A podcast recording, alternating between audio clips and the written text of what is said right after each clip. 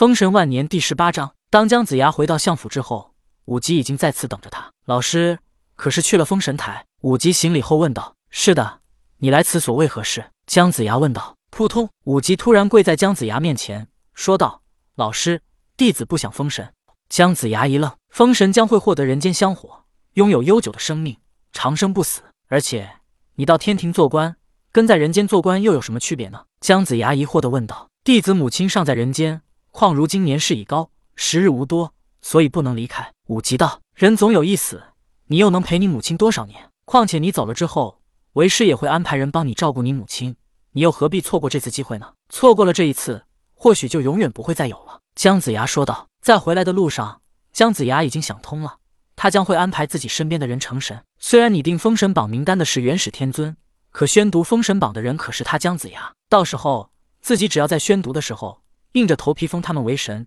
只要事实成立，元始天尊也不能改变什么。姜子牙知道活着的人是不能封神的，武姬活着不能封神，那姜子牙就杀了他，送他去封神。只有现在自己身边的亲人与自己关系好的朋友，才能在封神之后。与自己站在同一阵线，武吉当然并不知道封神的条件需要死上一次，但他知道自己的老师是封神之人，一切权力在他，所以武吉才会提前在此等着姜子牙。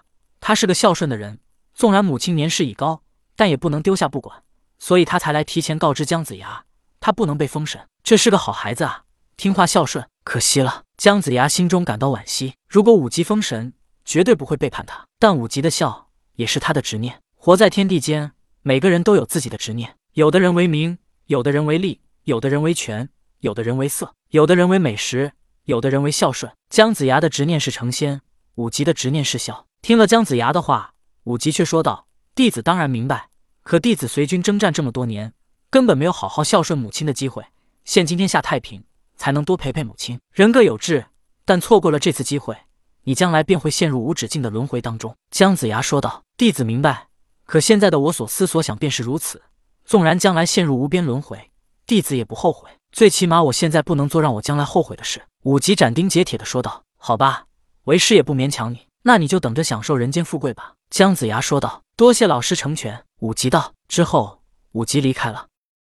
姜子牙靠在座椅上，闭着双眼，默默地思索着。片刻之后，他命人取来笔和一片绸布，在上面写了起来：“老师亲启，以下几人与弟子关系亲近。”或是有恩，请老师成全弟子，为他们封神。马氏，弟子曾经的妻子；龙须虎，弟子的弟子；五鬼，弟子的弟子，曾帮百剑建造封神台；比干，对弟子有恩，曾在朝歌提携弟子；姬昌，对弟子有恩；宋义人，弟子的好兄弟，并对弟子有恩。姜子牙又思索了一番，确定没遗漏掉与自己有关系的人之后，他这才把绸布收好，和百剑交给他的绸布放在一起。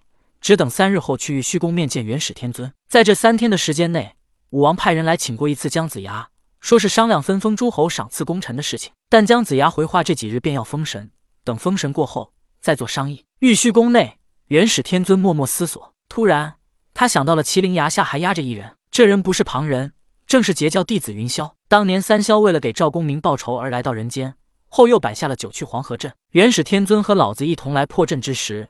在阵内，元始直接杀了琼霄和碧霄，而老子把云霄抓了，压在了玉虚宫麒麟崖下。想到三霄对自己的不敬，也为了完成封神，元始天尊决定送云霄上封神榜。元始驾云来到麒麟崖下，只见云霄被压在崖下，只剩下了一个脑袋露在外面。感觉到元始天尊到来，云霄瞪着通红的双眼，恼怒的吼道：“元始天尊，你为老不尊，同为红军门下，残害我道门一派弟子，你枉为圣人。”元始天尊当然知道自己为老不尊。云霄抓了十二金仙，只是削去了顶上三花，但却没杀他们。可元始天尊到了九曲黄河镇，直接杀了琼霄、碧霄。如果不是老子抓了云霄，那么当时云霄的结果也是必死无疑。以元始天尊的能力，他本可以像老子一样只抓不杀，但他没有。休在聒噪！